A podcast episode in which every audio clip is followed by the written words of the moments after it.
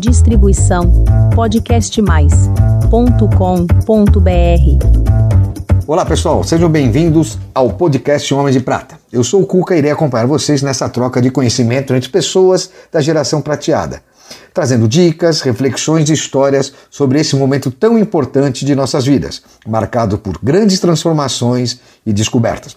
Acompanhe agora mais um episódio do nosso programa. E não se esqueçam de seguir a gente no nosso canal do YouTube e nas redes sociais, Instagram, LinkedIn e Facebook. Homens de Prata, uma geração de valor.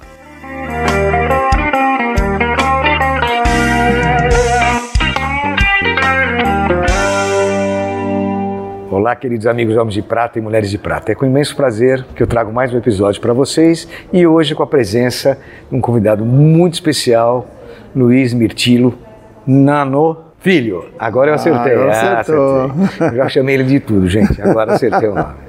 Ele tem cinco, 64 anos, é um grande empresário do setor de, de informática, né, por dizer assim, de TI.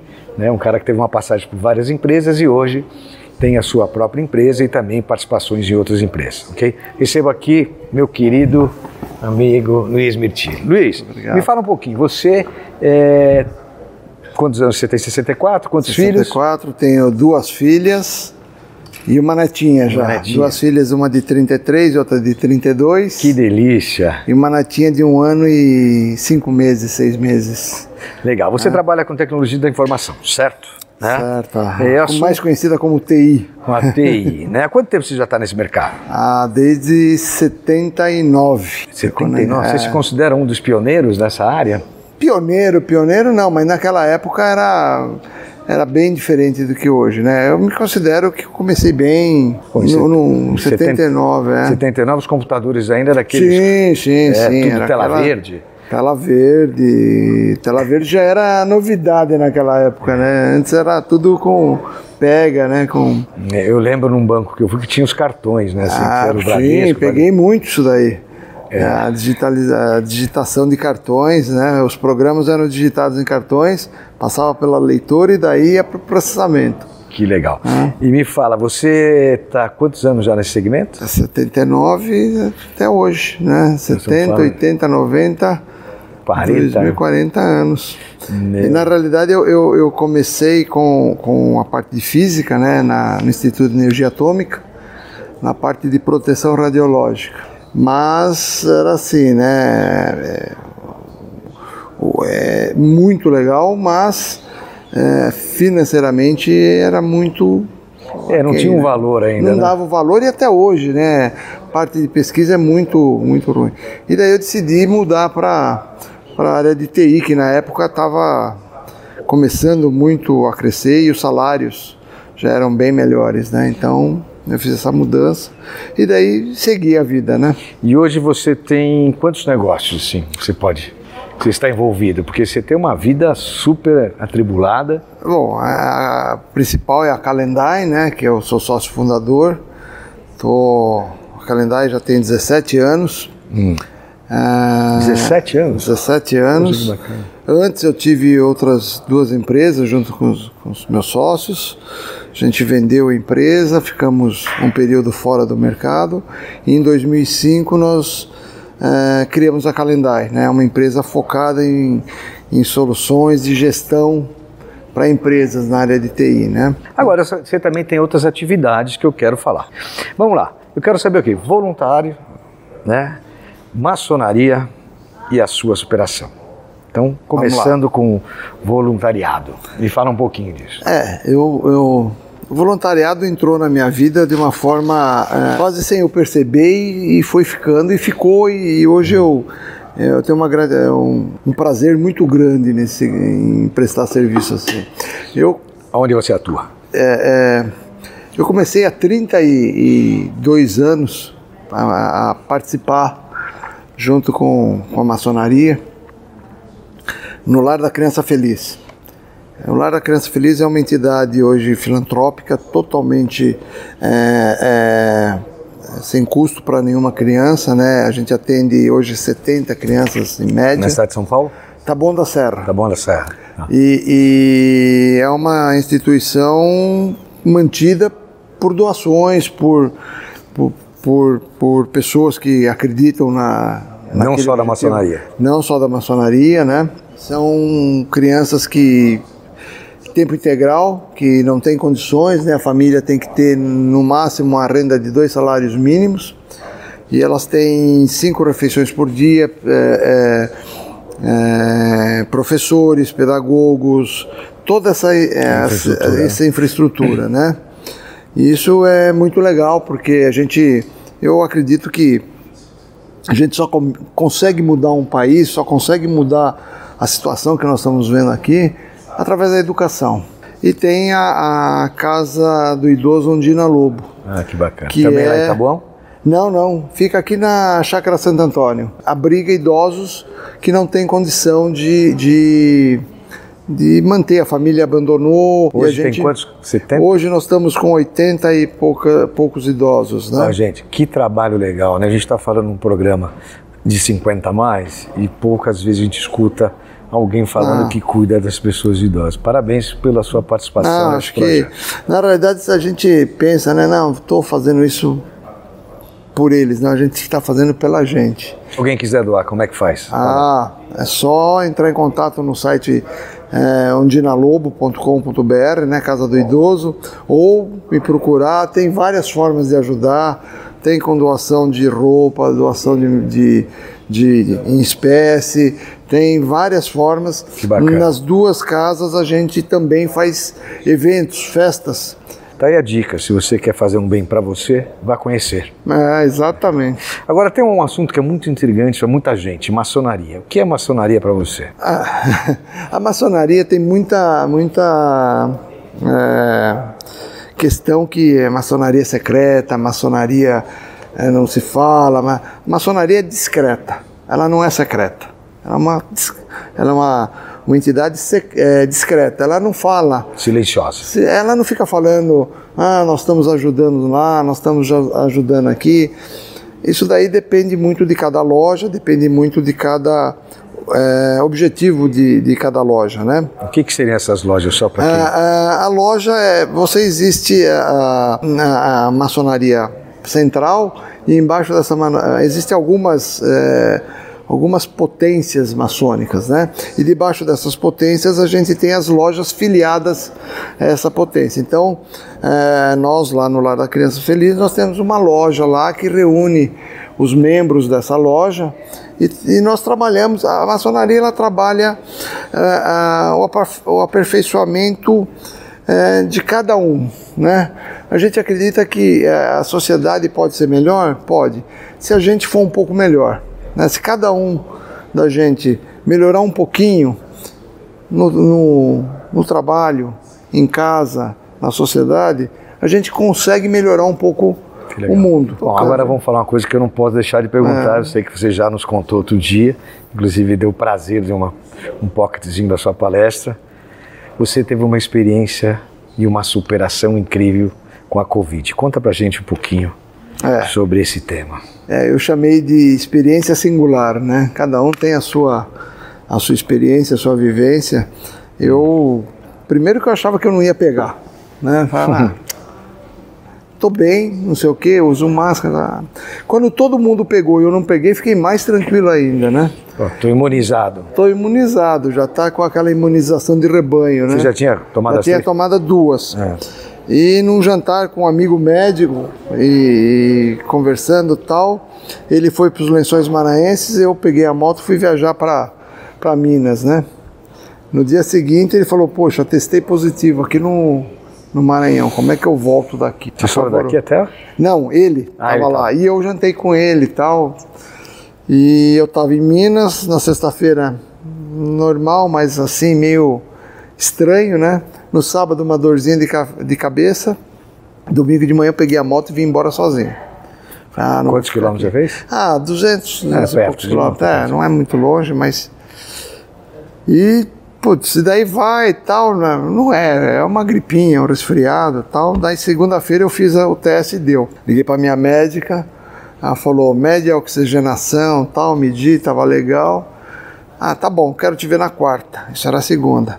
Quarta-feira fui para lá, fui de né? Camiseta, parei o carro lá tal. ah, Vamos fazer um, um exame de sangue, fazer uma tomo tal. E ela demorava para voltar e eu querendo ir embora, porque, pô, vou pegar trânsito para ir embora. Daí ela voltou e falou assim para mim: é, Mirtilo, fica aqui.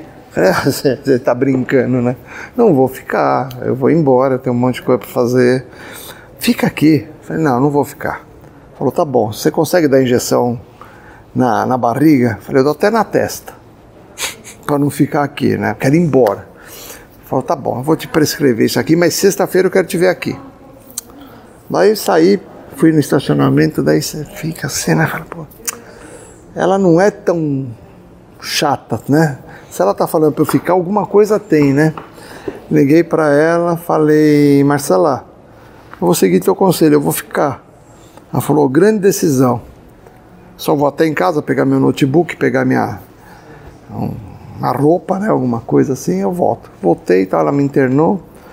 Olhei aquele apartamento enorme, é, Wi-Fi, falei, bom, vou pegar uns dias de spa, né? Vou trabalhar daqui, tranquilo. Comecei a trabalhar, no dia seguinte normal. Na sexta-feira o negócio começou a entornar o caldo. Sábado mais ou menos, domingo UTI. Aí a hora que você entra na UTI, ah, você deixa de ser motorista e passa a ser passageiro. Daí, Isso quantos dias você ficou nessa brincadeira? 30 dias na UTI entubado, com tráqueo e tal, e mais 35 dias em recuperação no, no, no O que, hospital. que deixou de sequela? É, bom, de sequela mesmo, fiquei com ainda com movimento aqui de sem força na, na mão direita, né? O, o- a Covid ela ataca os nervos periféricos, por incrível que pareça, né? E agora é, é- é- é fisioterapia e trabalhar. Isso quantos dias isso? Então, eu entrei em setembro, dia 24, e saí em comecinho de dezembro. Nossa, você está quatro meses ainda. Você, tá- você falou que está com um problema. É, mas eu não mexia nada, né? É. Então agora isso já é um, uma evolução. avanço, É, Perder é fácil. Tá. Recuperar é, é o, é o desa- grande, É um grande desafio. desafio. né? Mas vai, grande essa desafio, trajetória aí que você está fazendo esse caminho vai ser legal. né? E Essa foi a única sequela? sequela, sequela física, né? Agora sequela é, neurológica, nenhuma, Graças né? a Deus. Nenhuma, nenhuma. Mas me falar que você ficou com uma sequela estacionamento. Ah, é, tem certas coisas que são muito engraçadas, né? Aquela o médico chegou no, no domingo de manhã e falou: Mirtilo, eu vou te levar para UTI, vai ser melhor para você, né? Falei: tá bom, né? Deixa eu ajeitar minhas coisas aqui. Liguei para minha filha, minha filha estava fazendo o caminho de Compostela, a mais nova, estava no meio do caminho, putz, né? Aquele, aquela correria toda. É, mandei e-mail e tal, fui pra UTI, né? Aí eu tava lá na UTI, é, apareceu minha filha dentro da UTI, a mais velha de Covid, e não pode entrar, não sei como ela entrou. E pai, eu vim te ver e tal. Eu Falei, então faz favor, pega meu notebook, pega meu celular, pega minha mochila, leva embora, que daqui eu saio rápido, né? Ah, e tira meu carro do estacionamento, pelo amor de Deus, porque eu fui pra lá achando que eu ia entrar na quarta e ia sair na sexta, né? Já tava domingo, né? Leva meu carro embora, porque senão o negócio vai complicar aqui, né? Não, pai, deixa comigo que eu tiro o carro, vai, vai embora, tal. Aí, puta, entrei entubado, tal. 30 dias depois eu voltei, eu voltei. Você começa a voltar, né? Começa a voltar, começa a tomar consciência, mil e umas eh, alucinações, né, das mais variadas possíveis, e eu lembro de todas, por incrível que pareça, Que legal. de todas. E quando a minha, eu não falava porque eu estava com a tráqueo aberta, né? E, e- e quando eu fui para a unidade crítica, daí podia ficar um- uma pessoa junto, né? E quando estava minha filha, a primeira pergunta que eu falei, você, você tirou o carro do estacionamento, né? O trauma. Você passa 30 dias aqui entubado e você ainda está preocupado com o carro, né? Que é mó sequela. O que você sente mais falta? Porque eu sei que você tem moto, um dos seus hobbies, né? Ah, você tem dois hobbies, na verdade, um cozinhar e disse que você faz pizza. Essa eu Ah. quero saber. Essa Aí, na verdade, eu sou aprendiz de feiticeiro, eu tenho que aprender com você, né? Não, não. Eu vi algumas imagens, pô, sua pizza é, bonita. é uma. Na verdade, eu gosto muito de cozinhar. Gosto muito de cozinhar. Então, isso é, é um hobby, né? E a gente vai, a cozinha é uma alquimia, né? Você vai misturando, vai percebendo sabores diferentes, vai buscando.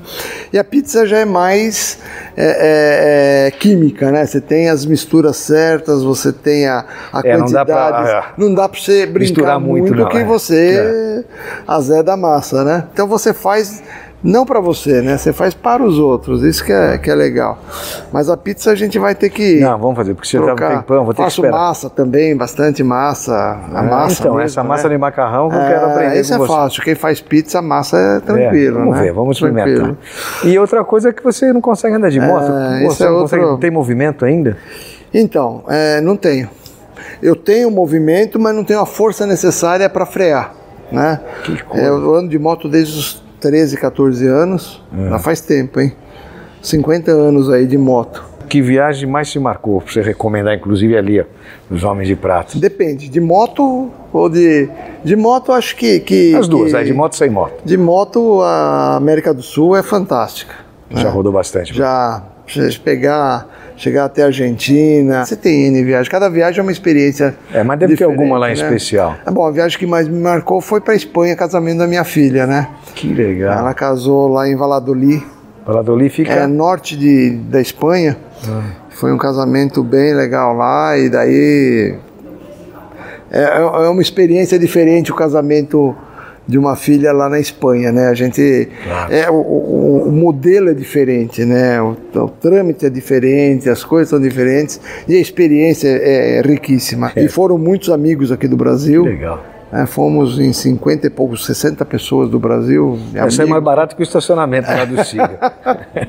Foi muito legal esse, essa- esse evento. Que Foi bacana. muito legal. e qual foi o momento mais marcante da sua vida? Falar de nascimento de filha e neto é. Acho que Redundância. é redundância, né? Não tem coisas mais marcantes do que a filha e e agora o neto, né? E, e a volta à vida, né? Acho que é, é, são momentos distintos, mas que marcam muito, né? Ah, nascimento de filha, nascimento de neta, é muito marcante, é. Quando você passa por uma experiência dessa e volta, existem alguns, alguns, alguns landmarks aí que ficam marcados, né? Primeiro, quando eu deitei na minha cama. Esse foi um, um momento ímpar de prazer. Segundo, quando eu consegui tomar banho sozinho. Abri o chuveiro, tomei aquela ducha de três minutos, a ducha caindo. E o terceiro, quando eu peguei o carro e, e saí sozinho, né? Criou-se um, não, não vai, não, não, é a minha liberdade, né? A minha autonomia de volta. renascer, É o você acha? renascer. Então, esses momentos são marcantes, quer queira, quer não Não tenha dúvida. né? Quando você vai para o outro lado, chega quase a, a, a fronteira, né? Volta para cá e consegue ir gradualmente conquistando esses, essas, esses pontos de autonomia, de liberdade, de, de, de se reconhecer novamente, né? Como, poxa, eu consigo. É, isso marca muito, né? Com certeza. Isso marca muito. Agora manda um recado ali para os homens e mulheres de prata. Ah, primeiro quero agradecer a, a, a- a oportunidade de estar aqui, né? É um, Prazer é nosso. é um grupo muito, muito interessante, muito enriquecedor. Eu acho que eu tive uma experiência só, né? Mas foi muito bom, foi muito interessante. E eu espero poder contribuir de alguma forma com todos, né? Cada um acho que pode, não só profissionalmente, mas no, no lado pessoal também. Eu acho que esse grupo é, é, às vezes tem uma pessoa que está precisando de alguma coisa, a outra pode ajudar. Esse network é muito interessante, né? E isso é muito legal. E eu convido todos que quiserem a vir a conhecer o Lar da Criança Feliz, que é legal, e a Casa do Idoso Ondina Lobo. Que legal. Acho que é bem legal também, porque é uma experiência diferente. É uma experiência que, que marca e é uma experiência que ah, ah, acrescenta muito para a gente. Né? É, eu acredito nisso. Que bacana. que é isso. Bom, Muito legal. obrigado e estou muito contente de estar aqui, de estar aqui e estou à disposição. Né? É- Valeu. É um prazer. Muito obrigado. Obrigado, Luiz. Obrigado, Cuca. Bom, pessoal, chegamos ao fim. Espero que vocês tenham gostado. Homem de Prata, uma geração de valor. Bye, bye.